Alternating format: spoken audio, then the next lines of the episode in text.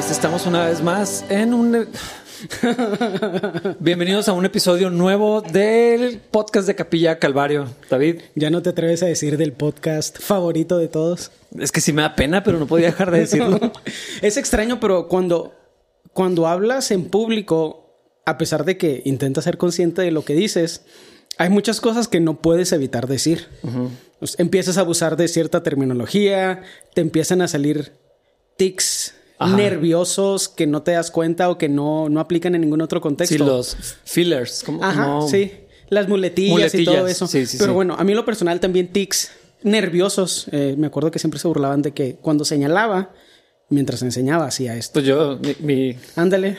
Mi dedo. El dedo meñique. Es que así, así, lo tengo de verdad. Tengo un problema en mi dedo meñique. Pero o sea, magnifica. Y se burlan de mí. Sí, entonces no puedo evitarlo. Pues, ¿qué quieren que haga? No estoy pensando en qué hago con mis dedos cada vez que enseño. creo que lo que queremos es que aguantes la burla porque no va a detenerse. Lo va a aguantar, ya asumo que así. Después de tantos años que, va a cambiar. Oye, soy, ¿no notas que se escucha más abierto el espacio en el eh, sónicamente. Es que ya estamos empezando a remodelar este espacio. Cada vez está más espacioso. Espacio espacioso. El espacio está más espacioso. Cuando, cuando quieran venir a visitarnos durante las grabaciones, mm. los ponemos a barrer y trapear. Algo los vamos a poner a hacer. Este, pueden poner café, traer galletas. Sí. ¿Tú agarraste el café que hiciste ahorita o...? No, yo ya traía. Yo también ya traía. Como quiera me voy a servir más entonces. Sí. Sí, estábamos ahorita hablando del café y de que nos hemos convertido probablemente a los ojos de muchos en snobs, de café. Wendy no me perdonó una vez que dije, era una broma, pero estábamos en casa de Pablo y Pau, los de Foxtrot. Y, dije eh, que Naco se me hace que lleguen a una casa me ofrezcan algo menos que un latte o alguna cosa, alguna cosa así. Naco, eso está todavía mejor. Déjame escondo mi prensa francesa. y Wendy no deja de. Así lo tiene así constantemente sobre mí. Sí, te lo mereces. Sí, me lo, me lo gané así a pulso. Es, e, e, es, raro porque no sucedió a propósito. Y siempre digo lo mismo: no sucedió a propósito. Nunca fue nuestro objetivo volvernos catadores de café. Mm. Pero gracias a la influencia de Pablo Martínez y de Pau, y de tanto café tan bueno que hemos consumido, gracias a ellos, como que se ha cambiado mucho nuestro gusto en café. Lo empezamos a convivir más con, con Lucas, eh, de... Que ahora es nuestro dealer de casi todos. ¿Cómo se llama? 1517, su... 15 ceros. 1517. Sí. el eh, café más reformado del mundo. El café más calvinista del mundo. bueno, hay, uno que se llama Reform. Sí, sí, sí. Bueno, tal vez el segundo más. sí. En el de Lucas la salvación se pierde poquito. Al menos en México es el más reformado. más reformado en español. Y, es extraño. No podría decir eh, que noto todas las, todas las sutilezas del sabor, definitivamente. Pero de repente pruebo uno y pruebo otro y digo, ah, canijo, si saben diferentes. O sea, sí. es diferente el sabor. Sí, es que el paladar se, se, entrena. Intento no decirlo en público porque me da pena, obviamente. Claro. Y, y no es. No es un ancla de mi personalidad porque pues mis papás sí me quisieron, entonces no necesito... no te define el café. Sí, no necesito personalidad adicional. Hace poquito un amigo me preguntaba si, si soy demasiado exigente con el café. No, no, entiendo bien qué quiere decir eso. es demasiado. Ajá.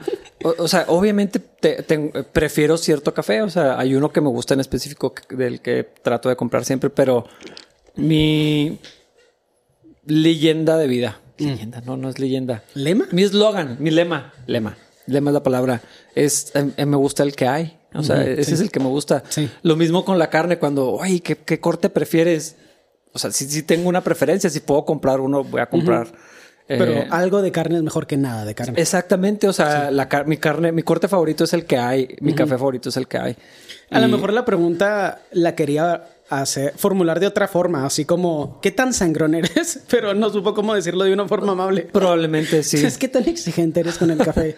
o sea, me, tomo el, que haya. O sea, sí. Y, yo lo decía ahorita, yo sí, yo sí pienso que es mejor tomar mal café que no tomar café. Sí. Prefiero mil veces. Y ahorita nos decía Jimmy, que aquí está Jimmy, es parte del magnánimo equipo, de, equipo de producción. Es muy grande, la verdad, no tienen ni idea. Dani, sal- saludos a Dani ya. Jaime, aquí están. Director ejecutivo del magno equipo de producción. Productor ejecutivo, sí, sí. Eh, nos decía que Azul, pues trabajando como barista ya por tanto tiempo, ha desarrollado un gusto bien particular por el café y prueba uno que no le gusta y hace una cara. Y nos estábamos riendo de eso, obviamente. Pero me puse a pensar yo en la última vez que compré café en un extra y también hice una cara. O sea, me acuerdo que me noté a mí mismo, ugh, me noté, a- o sea, que, que hice esta cara de como... "Ugh".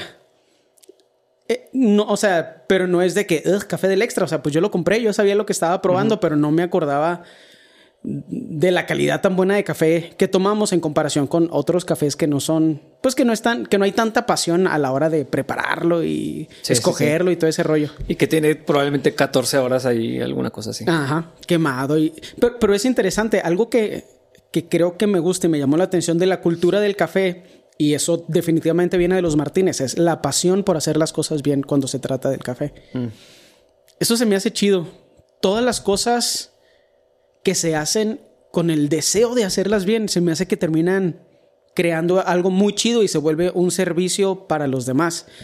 Y obviamente ahorita estamos hablando del café y no lo quiero romantizar demasiado, pero me gustaría pensar que yo soy así con la alabanza, que tú eres así con la enseñanza y que cada uno de nosotros eh, hacemos algo similar en nuestro rol en el cuerpo, que lo hacemos con pasión. Sí. Porque un café bien preparado que alguien hace con atención sabe mejor que un café que te hace una máquina. Totalmente. Y es que si es bíblico, o sea, la, la- la Biblia dice eh, específicamente, todo lo que hagan, háganlo como para el Señor. y, y creo que no se refiere únicamente a lo que hacemos en la iglesia, Sí, no, definitivamente no puede ser el templo nada más. Ajá, eh, sino lo que hacemos todo, o sea, en, en la casa, nuestro rol, donde quiera que estemos como vecinos, en el trabajo, a, a mí me, me da, me da tristeza a veces, me da frustración, cómo los cristianos tendemos a disociar la vida cristiana o de la iglesia con lo secular y lo llamamos así. No, es que es secular. Ay, mi trabajo no es, en, mi- no es en el ministerio, por lo tanto es secular, por lo tanto, eh, de alguna manera llegamos a creer que no es un servicio para Dios y no lo hacemos como si fuera para Dios. Eso es muy triste. Claro. Y se ve reflejado después en la manera en que la, la gente nos percibe. Eh, he escuchado a muchos no creyentes y a muchos más creyentes, yo a veces entre ellos decir, no me gusta trabajar con cristianos. Yo he escuchado gente que me dijo, yo no quiero contratar ningún cristiano.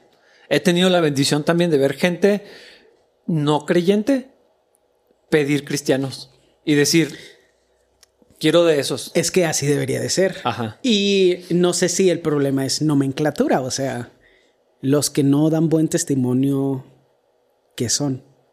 Pero pues yo no me voy a poner a juzgar esas cosas, ¿verdad? Nada más quiero insultar donde se pueda. Pero, pero es interesante, o sea, Sí, sí, la sí. idea de que en la forma en que trabajas y que vives no sea obvio que eres cristiano. No, no, no quiero decir, no sea obvio que seas religioso o que traigas una cruz aquí con el Cristo crucificado La todavía la para Biblia, que-. Ajá. Ese no es el punto, o sea, que la gente mínimo pueda decir, hay algo en esta persona que lo hace alguien digno de, de imitación, de admiración. Y nosotros, pues no recibimos la gloria, decimos lo que dijo Pablo, imítame a mí como yo imito Sí. a Cristo. Es que ser dignos de confianza. Eh, hemos hablado mucho de eso, probablemente más en el contexto de, de la iglesia, del servicio el- dentro del cuerpo.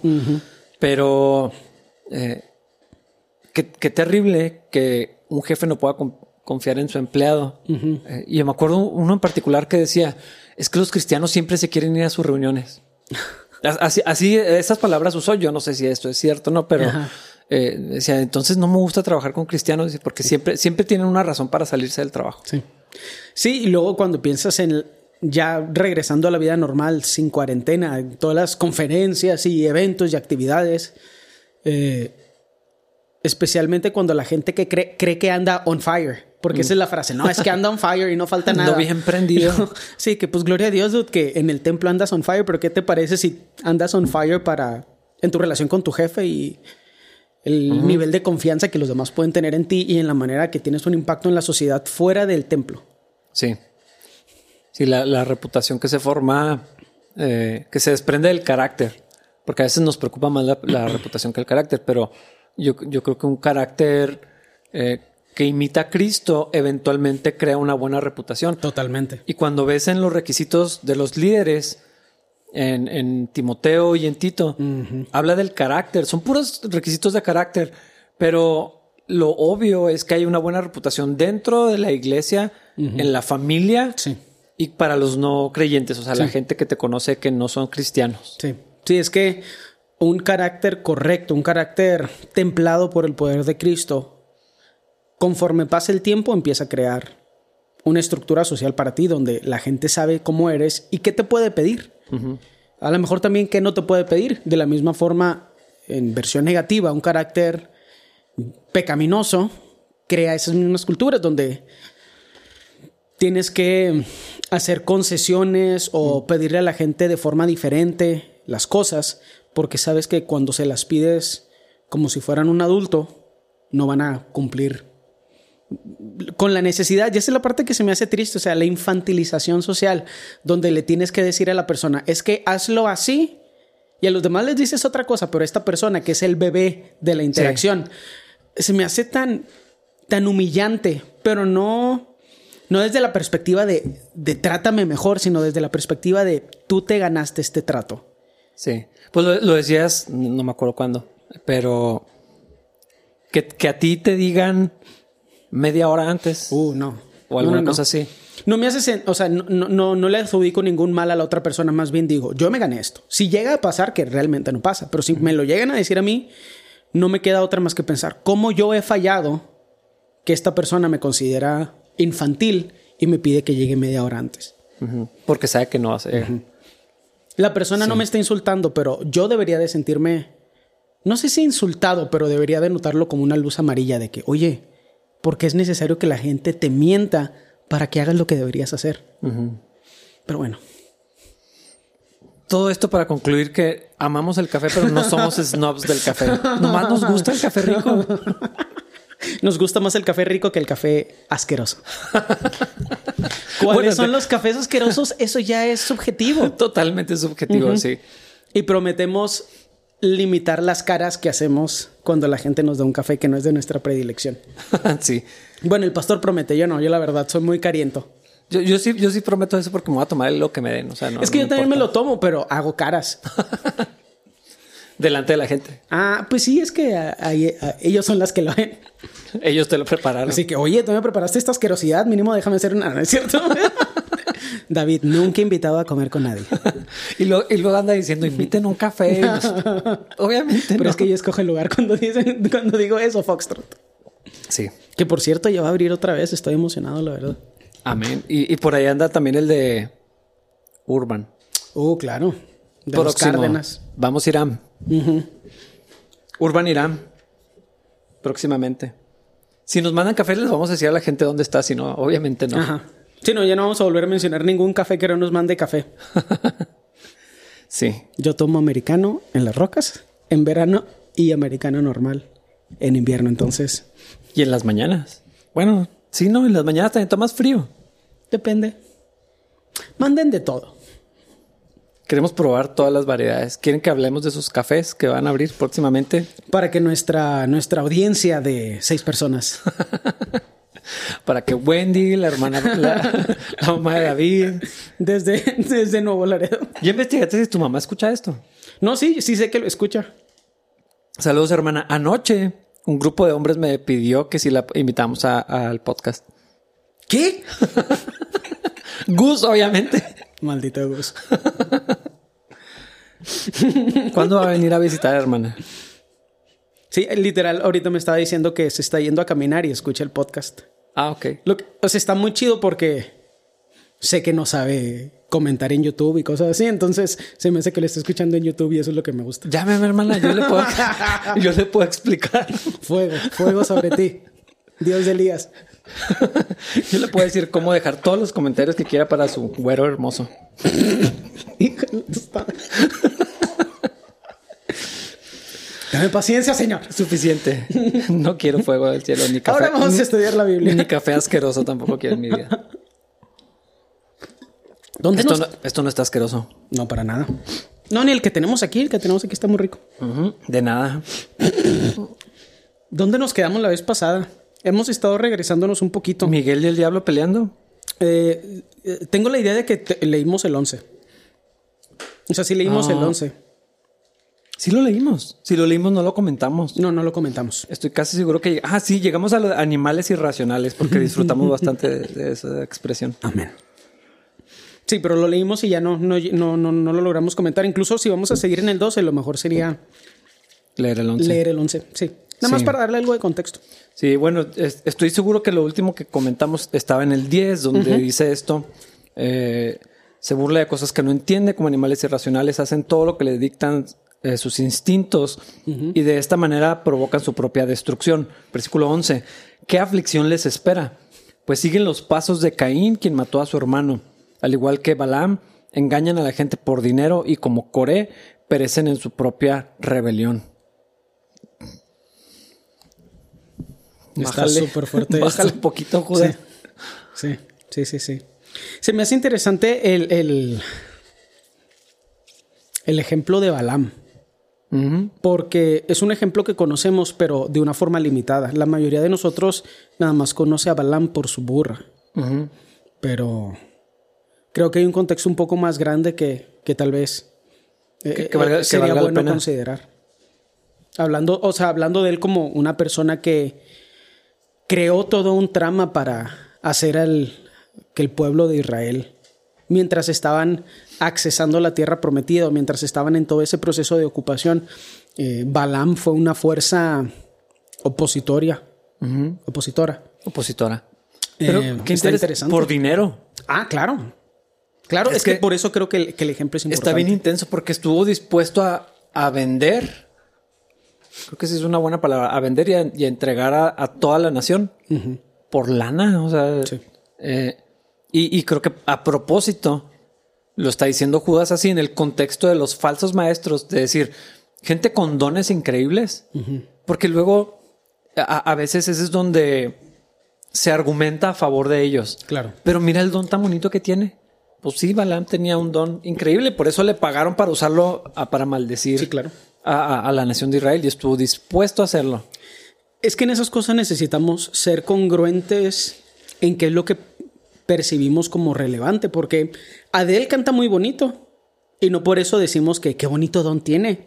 Eh, Creo que necesitamos traer todas las cosas que son espirituales o que percibimos como superiores espiritualmente a- a- a- al, al término de lo que es práctico y el objetivo con el que se usan.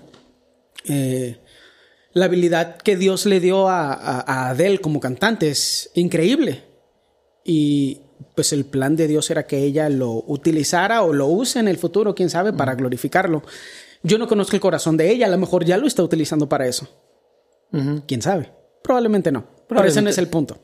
El punto es que de la misma forma que eso es un talento del que Dios va a demandar re- retorno de inversión, lo mismo es con lo que es más espiritual, con lo que es más místico o menos fácil de explicar, menos tangente, eh, menos tangible, perdón, menos menos tangible. Y, y- y creo que ese es el problema. Hacemos superiores o ponemos eh, sobre un banquito para, para, para admirarlos y para alabarlos a las personas que tienen cierta habilidad espiritual y no les demandamos lo que le deberíamos de demandar, que es el objetivo con el que se hacen las cosas.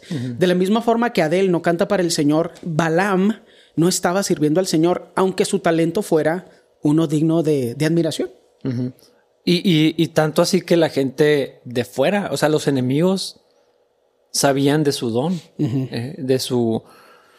ah, no sé exactamente cómo funciona, no, no, no voy a proponer eso, pero él estaba tan en control de su don o, o del poder que Dios le había entregado, no lo sé, que eh, estas otras personas lo sabían y le ofrecieron dinero a cambio de eso.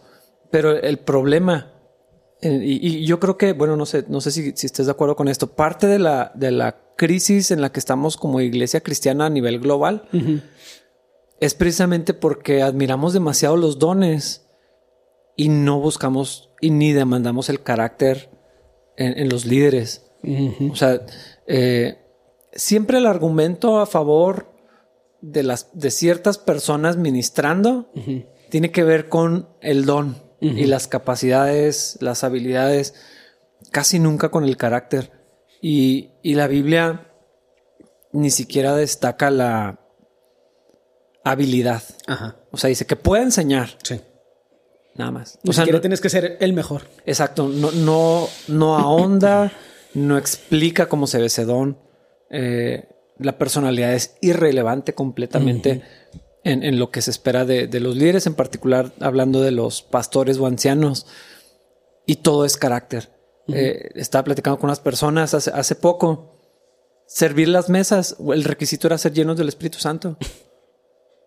O sea, eso fue lo que pidieron. No dijeron alguien que trate con, con amor a las viejitas. No, o el sea, mejor mesero. Llenos del Espíritu Santo. siete, siete fueron. Creo que sí. En Hechos 6, siete varones llenos del Espíritu Santo con buen testimonio. Dijeron, esos son los que pueden servir las mesas. Eh, Esteban era uno de ellos. sí, ¿no? Creo que ¿Cuándo sí. lo matan? ¿En el 9? Creo que en el 8. Tal vez no es importante, pero estaba pensando, o sea, un vato que servía las mesas era tan lleno del Espíritu Santo que lo mataron por eso.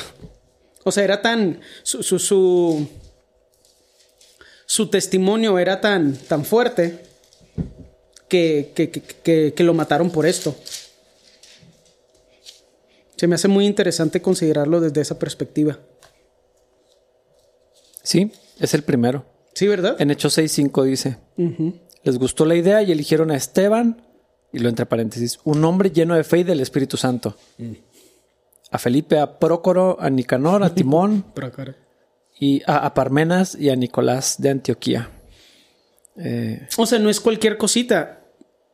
Una persona.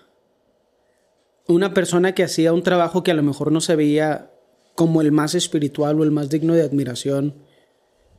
Llamó suficiente la atención como para que los fariseos consideraran importante matarlo. Es. Necesitamos des- demistificar o de sí, demistificar las cosas en, en- en la vida de la iglesia. Necesitamos recordar que el evangelio es un ecualizador, nos hace a todos iguales frente al Señor. Necesitamos a Cristo. Eso no implica que no respetamos, o sea, la gente se lo lleva al extremo. Si todos somos iguales, no respeto a nadie. Ah, bueno, eres un niño chiquito y estás en pañales. Ajá. Pero, pero necesitamos tener la libertad de confrontarnos con la verdad sin importar el rol que ocupan los demás, respetarnos, tolerarnos, llevar las cargas los unos de los otros. Pero eso que dices me parece bien importante porque, y, y- y me gusta esa frase que dices, el corazón es una fábrica de hacer ídolos y la gente empieza a idolatrar a sus líderes o a ciertas personas, los idealiza y pierde el enfoque de que imitamos a Cristo. Al final de cuentas, yo no imito a Pablo, yo imito a Cristo, pero lo hago como Pablo. Yo imito a Pablo como Pablo imita a Cristo. Entonces, eh, esa idea de idolatrar dentro de la iglesia es obviamente súper peligrosa, Sí. porque dos personas, dos figuras no pueden ocupar el lugar número uno en nuestro corazón. Ujú. Pl- Platicaba de, del ejemplo del hermano Mauricio. Hermano Mauricio le tenemos, yo creo que todos, muchísimo respeto. Y cuando yo habla- hablaba acerca de- del hermano, este, lo pensé así, o sea, si hacia allá está Cristo, el hermano Mauricio se atraviesa en mi camino hacia allá y Ajá. lo veo y, y, y, pues él va para allá también. Eh, no es Cristo, podría desviarse de eso, pero, pero allí está, entonces puedo imitarlo porque va, estás eh, en la misma dirección que está Cristo. Sí. Sí. Y, Me gusta esa imagen. y- y creo que eh, debemos aspirar todos a hacer eso. Debemos demandar eso de los líderes. Eh, no estoy poniendo en la cruz, pero, ah, pero creo que ese es el problema. Y, y también eso trae como que abre mucho más el panorama y la esperanza de que todos podemos ser utilizados porque no, son, no es el set de habilidades. Claro. A- a- aquí está muy claro, en, ya lo cerré, pero decía en, en Hechos 6, eh, de buena reputación, llenos del Espíritu Santo y con mucha sabiduría. O sea, eso era lo que se pedía para servir. ¿Y cómo se ve a alguien lleno del Espíritu Santo? Amor, gozo, paciencia, paz, dominio propio. Eh, o sea, es- es- Es que es la solución para todo. O sea, si yo fuera a contratar empleados, a mí también me gustaría que fueran llenos del Espíritu Santo porque literal esa es la solución para todo. Hemos platicado mucho al respecto y es, y es una frase, a mí me gusta se me hace más cómoda la frase que, que decimos seguido. Esto no sería un problema si leyeras la Biblia. Pero al fondo de eso, abajo de eso está, esto no sería un problema si fueras lleno del Espíritu Santo. Porque yo podría, o sea, en una conversación difícil, yo podría cometer errores y tú podías extenderme gracia y viceversa. Y eso es lo que termina pasando en la mayoría de las conversaciones. No tenemos que los dos andar perfectamente bien o estar completamente de acuerdo. Cuando estamos en, desacuerdo, ¿por qué no nos peleamos? Porque los dos estamos llenos del Espíritu Santo. Entonces, yo te digo algo defectuoso y tú estás lleno de gracia para conmigo, porque pues así es Dios. Y el Espíritu Santo moldea todas estas cosas. Es un círculo virtuoso. Y me puedes tolerar. Pero ¿por qué es eso? ¿Porque eres una excelente persona? No. Solo quiero que eso quede claro. Pregúntale a mi esposa. Pero Cristo, o sea, pero ahí está Cristo, para eso es Cristo. Y ese es, ese es el detalle. Eh, si, nos aseguramos que, todo pasa a través de la llenura del Espíritu Santo, nuestras interacciones siempre van a glorificar al Señor. Y con esto regresamos a la idea de los falsos maestros o a la gente que utiliza todas estas posiciones de autoridad, de autoridad para abusar de los demás. Los ponemos a ellos en un pedestal y nos tapan la vista de Cristo. En vez de decirnos, ah, si voy para allá como esta persona, voy hacia Cristo. Eh, eh, eh, no debemos idolatrar a nadie. nuestro amor y nuestra adoración, nuestra admiración debe estar fijada en Cristo. Sí, la, devoción es hacia Cristo. Yo me acuerdo hace, hace mucho, en una situación muy difícil de mi vida, un pastor me dijo, tú no te le debes a nadie, te le debes a Cristo. Uh. Eh, me lo dijo para confrontarme, para restaurarme y, sí, sí, sí, no te lo estaba diciendo como que eres una mujer empoderada mientras te tronaba los dedos, sí. era como, o sea, si te le debes a alguien es a Cristo nada más. y, y entonces cuando, como yo en esa situación, eh, eh, que estaba rodeado de decepción de las personas, de la iglesia, de la institución, de los pastores, de los líderes, de todo eso, eso fue algo que me, me, me, sirvió para, para, regresar a, donde debería estar. Sí. Eh, porque no te dejó ser víctima. Bueno, iba a decir gay, pero sí. no te dejó ser la víctima. Sí, o sea, porque es de que no importa cómo te falle la gente a tu alrededor, tú todavía tienes una responsabilidad hacia Cristo.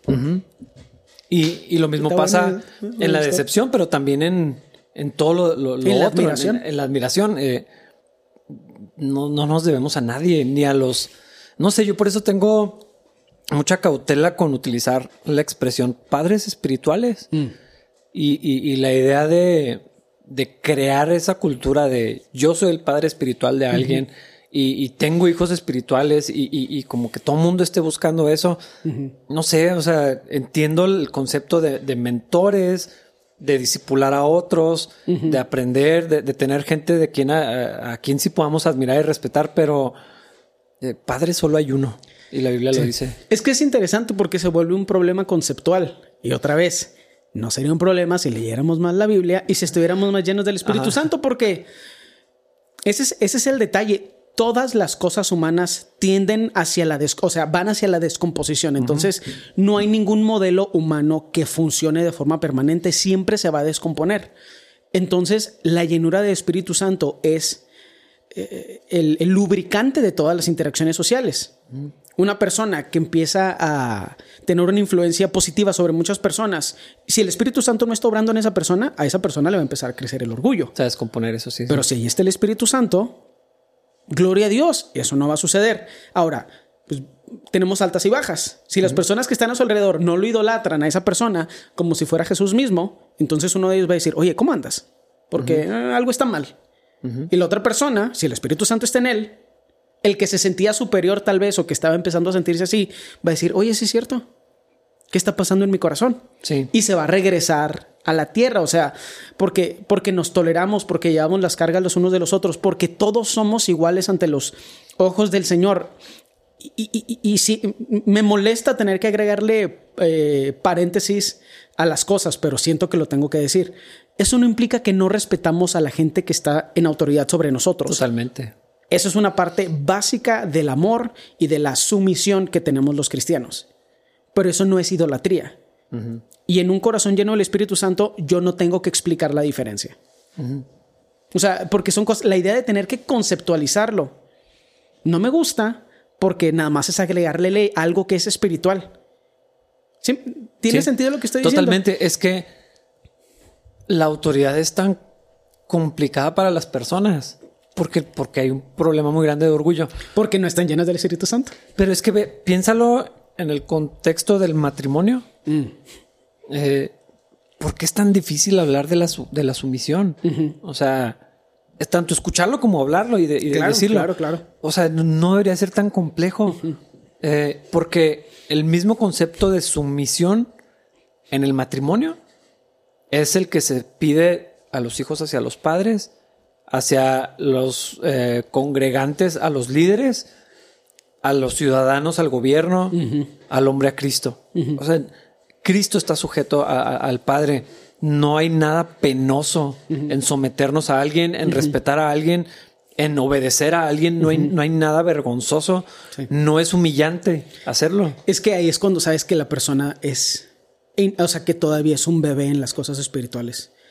Lo más, ahí lo voy a decir tal vez un poco, no sé si es desde mi carne o algo así, pero no hay nada que sea más como molesto o frustrante o realmente como decepcionante, algo así como que, bueno, todavía no estás donde podrías estar o donde vas a estar, pero es una sensación que no, no sé cómo describir esa palabra, porque no es decepción, es otra cosa. O sea, como que te provoca un poco de risa, pero al mismo tiempo tristeza y compasión por la persona. Cuando, cuando alguien que no puede vivir estas cosas, tiene mucho conocimiento, es, es, triste. O sea, me hace sentir compasión por ellos, porque se me hace que no hay nada más triste que conocer la palabra y no poder vivirla. O sea, por todas las expectativas y regulaciones que tiene uno en su mente sin la libertad de vivirlas en Cristo, porque no las puedes vivir. Nadie puede vivir los, las expectativas bíblicas en Cristo. Entonces, se me hace tan triste y por eso insisto, y creo que lo hacemos, insistimos en no explicarlo conceptualmente. La solución a esto está en el Espíritu Santo. Porque todas estas interacciones son tan dinámicas que intentar crear un set de reglas es imposible. Sí.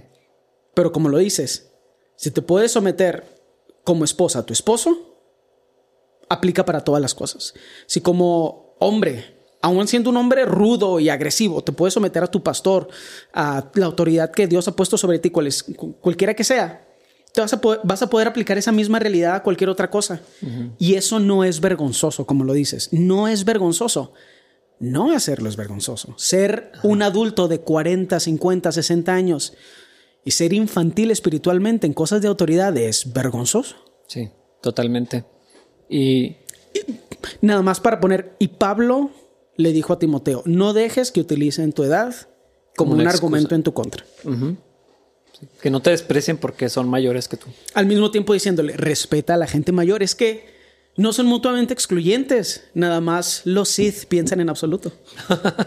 Eso lo dice en algún lugar la Biblia. no estoy seguro ¿Cuál, en cuál versión. Versión Disney Plus. Versión Guerra de las Galaxias. En el capítulo George Lucas, número 26. Es que eso es extraño, o sea, pensamos las cosas en pares, como changos. Es así que, dude, no son dos, o sea, no tienes que someterte y si no me someto, no respeto. Sí que esas no son las únicas dos opciones. Deja que el Espíritu Santo te revele cómo estas interacciones dinámicas pueden ser productivas y glorificar al Señor. Puedes respetar y someterte, mientras al mismo tiempo tienes acceso con libertad, con honestidad, de hablarle a la persona que está en autoridad y decir, por ejemplo, yo contigo, pastor, esto que está sucediendo me parece que puede ser preocupante, pero me acerco con respeto. Y, la instrucción en la Biblia siempre va de dos vías. Cuando se ordena a la esposa someterse, al mismo tiempo se está diciendo al esposo, no abuses de eso, tienes que dar tu vida como Cristo por ella, eh, trátala como, como si fuera un vaso frágil. Eh, eh, a los pastores, así como se dice, obedezcan a sus pastores. Si dice eso en la Biblia, yo no me lo inventé. Pero al mismo tiempo tenemos Ezequiel 34, tenemos Primera de Pedro, eh, capítulo 5, donde dice no se enseñoreen de las ovejas, el, el, ejemplo de Cristo, o sea, hay tantas instrucciones, el mismo Timoteo, así como, como les dice, no permitas que te menosprecien por ser joven, luego dice, respeta a, lo, a, los mayores. A los hombres mayores, háblales como si fueran tu papá y trátalos, trátalos así, te le cuadras como Ajá. si fuera tu papá.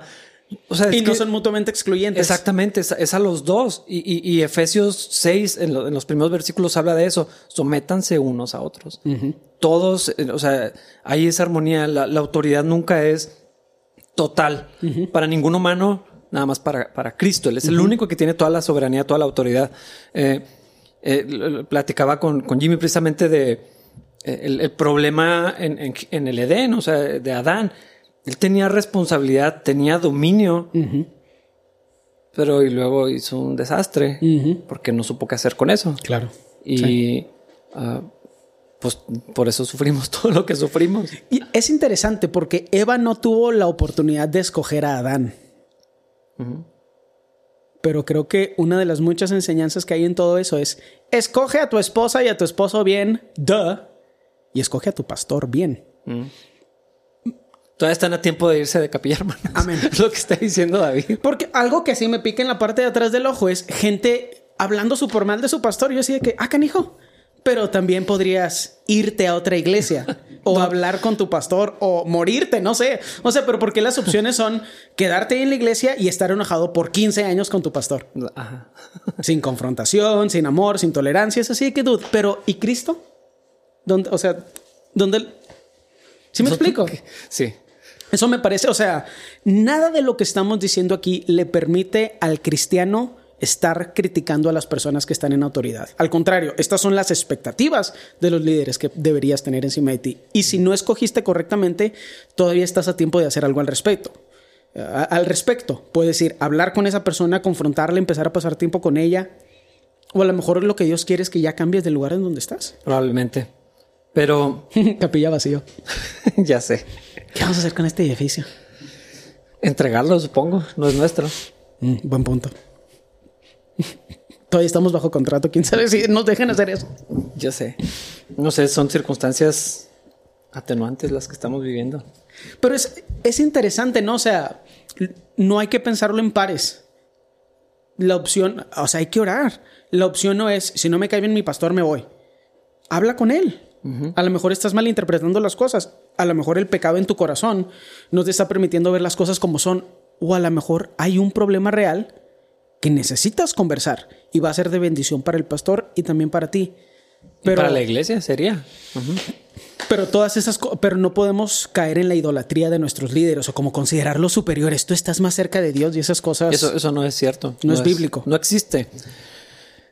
Pero lo que nos está diciendo Judas es, es bien serio en cuanto a los falsos maestros.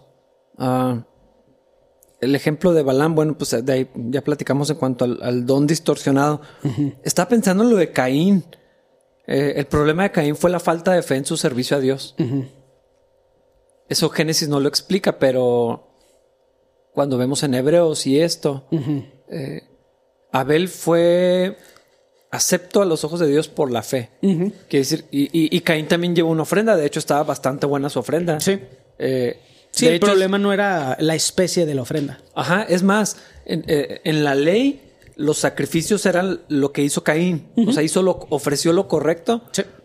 pero no venía de la fe. Entonces no fue agradable a los ojos de Dios. Y la ofrenda de cereales que trajo Abel, eh, podría ser más chafa, uh -huh. en, en, hablando en, en, específico del producto. Su servicio tal vez no era tan digno. No sé cómo vistoso calificarlo. Ajá. Pero lo hizo con fe y entonces agradó al Señor. Uh -huh. eh, entonces, no, no sé, creo que lo que está diciendo o, o, lo que podríamos sacar en el contexto de los falsos maestros es eso, es un don correcto, una iglesia funcional, uh -huh. probablemente, uh -huh. eh, una organización que podrías imitar, uh -huh. eh, que sigue los lineamientos de Dios, pero que no viene de fe, entonces es desagradable a los ojos de Dios. Uh -huh. Y terminó uh, aborreciendo a su hermano porque su, su, ofrenda fue aceptada y lo mató. O sea. Sí, sí. Que esa es otra cosa, cuando es una conversación completamente diferente, pero Un pequeño paréntesis podría ser cuando a los pastores les empieza a crecer resentimiento porque su versión de servicio no se ve como la versión de servicio de otras personas. Y es toda una conversación, o sea, al respecto, porque es el mismo corazón que el de Caín. Oye, pues si yo también estoy trabajando, ¿por qué no me recibes tan bien? De hecho, esto está mejor que lo que te... Ajá. Intentándole decir a Dios cómo medir las cosas. Porque nosotros los humanos pensamos física y materialmente y Dios puede ver el corazón. Ah, sí. Entonces, Dios nunca se equivoca. O sea, ese es el detalle. Donde estás no está fuera del plan de Dios, cómo es tu vida no está fuera del plan de Dios. Entonces lo que necesitas revisar es revisarte a ti, no a Dios. O sea, no hay excusa para tener resentimiento contra Dios o contra otros hermanos que están, pues que les está yendo diferente. Sí. Qué pesado eso, fíjate, no, no había pensado en, ese punto de la, de la comparación. Pues que si lo piensas, la ofrenda era la versión, la versión presacerdotal de acercarnos a Dios. Y los dos hicieron la liturgia. Y a ver, los pastores son iguales. Mm, pues es que mira, yo tengo todo esto y este no tiene nada, pero le va bien. Pero, ¿y Dios dónde está en eso? ¿Y su voluntad perfecta dónde está en eso? ¿Por qué crees que tienes permiso de tener resentimiento? Yo siempre pienso así, ningún cristiano tiene permiso, o debería, o sea, nadie que ama a Dios tiene una buena razón para ofenderse ni para tener resentimiento. El Espíritu Santo es anti eso. Entonces, sí, totalmente. Cuando empieza a crecer en nuestro corazón, ¿qué pasa? ¿Qué hacemos? Nos sometemos a la voluntad de Dios y al Espíritu Santo y decimos, Señor, yo estoy haciendo lo que puedo, creo que está muy chido porque pues nada más soy yo, veo a esta persona que creo que está haciendo menos y le está yendo mejor, cambia mi corazón porque pues es pura basura lo que estoy sintiendo. Es que son un montón de basura, o sea, falta de contentamiento, eh, ingratitud, egocentrismo, egocentrismo, eh, orgullo porque en el fondo es yo hago algo mejor o a mí me debería de ir igual o mejor que esa persona. Si Dios me diera lo que le dio a esa persona, yo ya lo habría llevado mucho más lejos. Es de que, ah, pero tú solo eres un humano y si ese fuera el caso, Dios lo habría hecho. O sea, la voluntad de Dios es perfecta. No, no, te está yendo peor de lo que te debería ir. eso suena muy horrible, pero lo creo. O sea, solo te podría ir peor pero no te está yendo peor de lo que te debería ir. En el plan de Dios está exactamente por lo que estás pasando. ¿Necesitas aprender a las malas? Gloria a Dios. Sufre. Puedes aprender en teoría, puedes someterte y dejar que Dios te doble y moldee. Gloria a Dios. No sufras. Al final de cuentas, el resultado lo da el Señor nos toca ver seguido ese tipo de situaciones donde es así de que, bueno, supongo que, o sea, la persona está pasando por una dificultad y lo ves y lo amas y sientes compasión, pero no puedes meter las manos en, el, en lo que Dios está haciendo. Entonces, así de que, ok, esta persona no va a aprender hasta que Dios lo rompa. Y parte de ese, o sea, en ese proceso está incluido, y Pablo lo dice, entregarlos a Satanás. Nosotros que nos creemos más sabios que Dios, en ese proceso una de las posibilidades es entregarlos a Satanás para que el cuerpo sea destruido no somos más sabios que Dios. Te podría ir peor.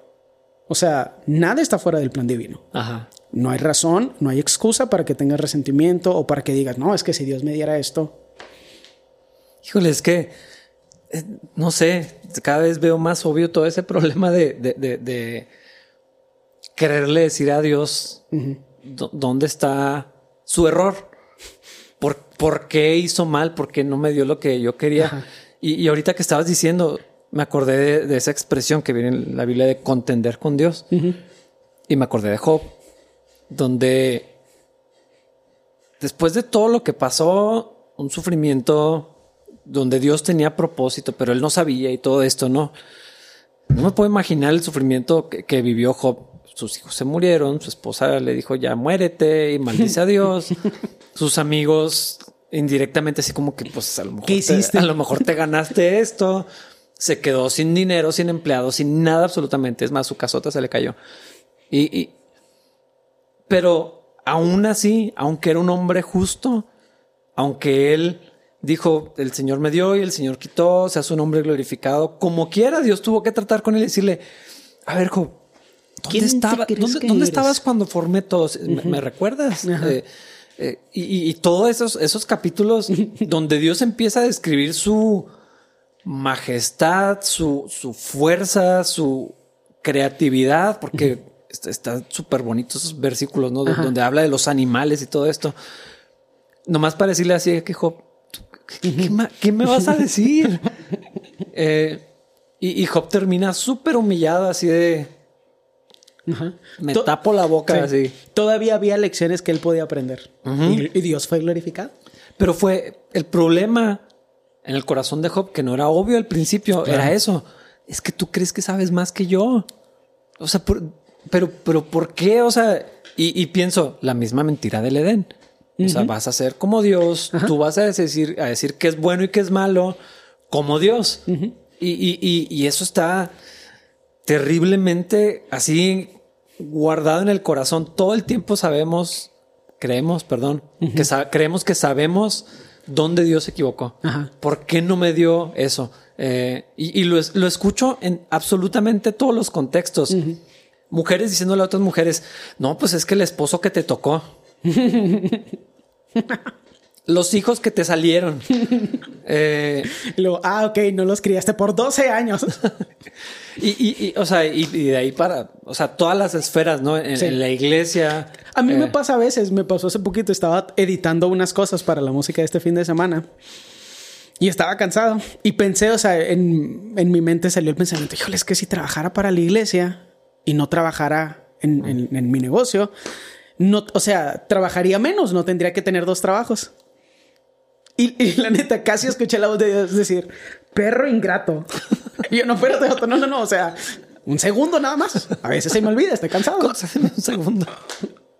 Porque sí, o sea, así lo pensaba y mis, o sea, en el momento se me vino como una, un golpe de imágenes. Así que tú, ni trabajas tantas horas, enseñas que es algo que te gusta hacer y luego el resto del tiempo platicas con la gente en inglés que ni siquiera a mí, o sea, yo sé que hay gente que le cansa hablar en inglés, pero yo ya tengo tanto tiempo que no. Eso, o sea, muy apenas trabajas y te estás quejando.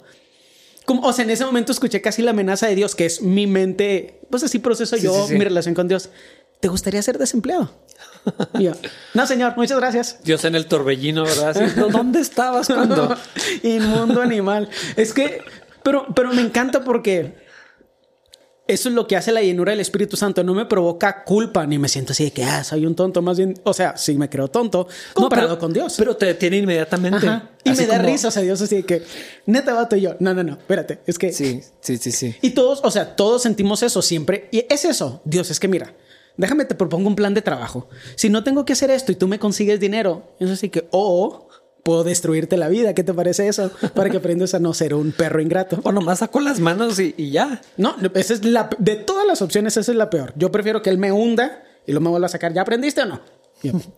Sí, pues fue, lo, que le pasó al rey David cuando, cuando escogió. Eh, no, mejor, mejor el ángel del Señor. Dios, como quieres, más misericordioso que estos otros. Ajá, exacto. Sí, no, no quites la mano. Húndeme está bien, no pasa nada, pero no, no quites la mano. Y, y, ese es el detalle, ese ese es el principio y nos pasen cosas pequeñas y nos pasen cosas grandes. Yo de repente sí busco en dónde creo que soy mejor que Dios. Y suena algo, pues, tonto, la neta. Pero sí a veces conscientemente digo, ah", o sea, hay algunas cosas que me gustaría tener que a lo mejor Dios no me da. Y me, o le digo, Señor, ayúdame a aprenderlo en teoría y no en práctica. O sea, no me tienes que romper. Dóblame en esto. O sea, mira, aquí estoy aguadito. ¿Tú qué, qué, quieres? ¿Qué quieres? ¿Qué necesitas? No, a mí, a mí sí Dios me tuvo que romper. Eh, no, a mí también. Fue, un proceso así de años. Este, te lo platicaba a ti. Ay, no, no, no quiero volver a pasar por lo mismo, porque fue eso. Así como que, ah, bueno, al rincón. O sea, Dios me mandó así al rincón y, pero es que, pues, para allá. Es que, pues, y ahí, tú tienes? años, años hasta que hasta que tronó eso y no, no quiero volver a, no quiero volver a eso. Eh, era pura ingratitud, pero para mí ahorita es muy obvio porque lo viví de primera mano, porque yo era la encarnación de eso. La ingratitud es que yo tengo mejores ideas que las de Dios. Mm. Es imposible, pero eso, eso creía. O sea, en mi corazón era, Dios, es que ¿por qué no tengo esto? ¿Por qué no tengo esto? Mi plan de vida era esto tú me diste esto. Ay, no, es que suena asqueroso decirlo. Sí, sí. O sea, es, es como Adán diciendo a la mujer que tú me diste, pero Pero así, la a- neta, estoy sintiendo como escalofríos de pena, o sea, de que me da pena que he pensado eso. a- a- así, así estaba yo. O sea, Dios, tú me diste esto. ¿Por qué con esto no he hecho todo esto? Mis compañeros están así, así, así. Y, y fueron años así. Dios fue muy bueno en, en quebrantarme, pero así en el rincón, así como que pu- pudo ser peor. Claro, es que Pudo siempre ser más puede doloroso. ser peor. Pudo, pudo ser terriblemente doloroso. Dobl- doblaste las manos eh, lo que era necesario para que no te fuera peor. Pues, estoy seguro te, que sí. te fue tan mal, o sea, porque Dios nunca abusa. O sea, Ajá. te fue tan mal como tú provocaste eso. Yo lo pienso en mí así de que es que te estoy tratando tan mal como, como es necesario, porque si fueras un humano en vez de un burro, no tendría que estarte pegando, vato. Si Pero hubiera, pues, si hubiera sido más dócil, no hubiera dado tanto tiempo por si alguna cosa entendieras así. el español en vez de los golpes, no te iría tan mal, pero felicidades, supongo. Pero, pero es que es eso. Sí me da mucha pena, pero lo puedo decir con libertad. Eh, o sea, e- era orgullo en mi corazón de pensar que merecía más o mejor o podría estar en otra situación. Sí. Y era un reclamo contra Dios continuo, continuo, continuo, continuo. Mi, mi estado emocional dura- durante ese tiempo, eh, la insatisfacción que tenía, que sentía, eh, de verdad me impedía ver lo que, lo que Dios sí me había dado. Y así como Claro. que si te acuerdas dónde vivías, ¿verdad? Si te acuerdas cómo estaban las cosas, si sabes, sí sabes dónde podrías estar Ah. ahorita. No, y el detalle es, ¿quién crees que construyó esos beneficios para ti? O sea, yo a veces lo escucho así de que, ¿quién construyó esto para ti, dude? ¿Tú? ¿Chango? o sea, a, a- a mí me encanta, por- porque este es el detalle. Como que todo esto, la gente que se ofende con facilidad, eh, se siente aludida. Y yo no me siento mal, yo me siento amado. Porque si alguien me tratara a mí como yo trato a Dios a veces, bye. Por mucho menos, por mucho menos que eso. Pero siento, Dios, o sea, veo el amor de Dios por mí, por el amor que yo he desarrollado en estos últimos años por mi sobrina. O sea, me dice cosas a veces que son bien graciosas, te he platicado algunas, y son cosas que son necedades, así de que tú haces esto. Y así que, pero tú muy apenas puedes hablar, yo voy a hacer lo Estás que de yo este tamaño. Pero la veo con tanto amor que digo, bueno, ok. Sí, o sea, hay una lección que tiene Sí, que sí, ser aprendida en todo esto, pero déjame lo hago de la forma más amable posible porque la amo. O sea, es, es- es algo bizarro. Me parece hasta eh, como una debilidad extraña. No sé cómo decirlo, o sea, una vulnerabilidad más bien. Y sé que Dios me ve así. Así que, ay, bueno. Ok. Te tengo que enseñar como quiero. O sea, no puede ser esta cosa sí, incompleta sí. que eres. Pero a veces es necesario añadir así una dosis de dolor. Y, pero el detalle es que nunca te va tan mal como te podría ir, porque te ama. Utiliza la menor cantidad de fuerza posible para atacar nuestra Tú resistencia. dirías que Dios aprieta pero no ahorca. es lo que estás queriendo Solo decir. antes de ahorcarme. No vienen proverbios, nomás quiero aclarar eso. Está antes del versículo ese, ¿no? El de no te arrugues, coro viejo, que te quiero patambora. Es en ese capítulo, ¿no? Se me hace. Sí, que no está en la Biblia. Está en algún otro libro ahí empolvado. No, pero, pero es que a veces la sabiduría popular tiene algo, a, a veces, no siempre, que eh, no, no es la palabra de Dios, pero bueno, ti- tiene algo de, de- de sentido, ¿no? Porque Dios, la fuerza necesaria, no abusa. Dios me pudo haber destruido y, y- y es más, creo que lo platicábamos de Ana- Ananías y Zafira. Ajá. Ahí está la muestra de lo que Dios puede hacer cuando, cuando crees que puedes burlar a Dios. O sea, cuando crees que te Sí, puedes esa salir. sí, esa sí no le gusta nada. Cuando, cuando crees que te puedes salir con la tuya, eh, pero yo, yo creo cada vez más que lo que pasó con Ananías y Zafira, que se murieron ahí mismo Fue misericordia. para nosotros. O sea, de que esto, esto te podría hacer, pero no lo va a hacer. te, te va a llevar en un proceso más eh, también doloroso, pero de aprendizaje. estás vivo. Donde hay gracia, donde hay paciencia. Y creo que Dios hizo eso conmigo. Y no quiero, te prometo que no quiero regresar a, a- Sí. a- a- a estar en, en- en ese. En, en ese estado de ingratitud. Claro. O sea, donde yo creía que sabía mejor lo que, lo que Dios. Y yo era Caín. Sí, totalmente. O sea, ¿por, ¿por qué Dios? Ah, Sí. Es que son principios interesantes y, y esa es la parte rara de los, de los ejemplos, porque pone a tres personas que presentan su servicio ante Dios con el corazón incorrecto. Y ni siquiera tocamos el, el, el- el- tema de Coré, o sea, porque el punto no es solamente los ejemplos, o sea, el punto es entender el principio detrás de los ejemplos. Asegúrate de que estás sirviendo al Señor y que como reflejo de servir al Señor, amas a tu comunidad, no abusas de tu autoridad, no eres egocéntrico, no haces todas las cosas acerca de ti mismo, no haces lo que quieres porque puedes, o sea, es todo eso es bien interesante y así es como un don especial que Dios nos da para usarlo para su gloria. Empata con el plan de Dios que Él tiene para su comunidad y no tienen que ser opuestos, sino lo que Dios hace a través de nosotros lo glorifica y sirve para que se construya su reino. Sí. Pero nuestro corazón, o sea, el meollo del asunto es nuestro corazón.